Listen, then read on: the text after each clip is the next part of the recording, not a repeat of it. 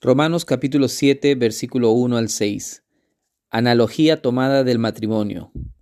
¿Acaso ignoráis, hermanos, pues hablo con los que conocen la ley, que la ley se enseñorea del hombre entre tanto que éste vive? Porque la mujer casada está sujeta por la ley al marido mientras éste vive. Pero si el marido muere, ella queda libre de la ley del marido. Así que, si en vida del marido se uniere a otro varón, será llamada adúltera pero si su marido muere, es libre de esa ley, de tal manera que si se uniere a otro marido, no será adúltera.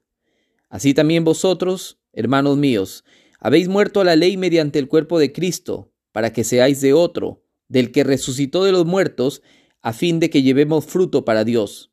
Porque mientras estábamos en la carne, las pasiones pecaminosas que eran por la ley obraban en nuestros miembros llevando fruto para muerte. Pero ahora estamos libres de la ley, por haber muerto para aquella en que estábamos sujetos, de modo que sirvamos bajo el régimen nuevo del Espíritu y no bajo el régimen viejo de la letra.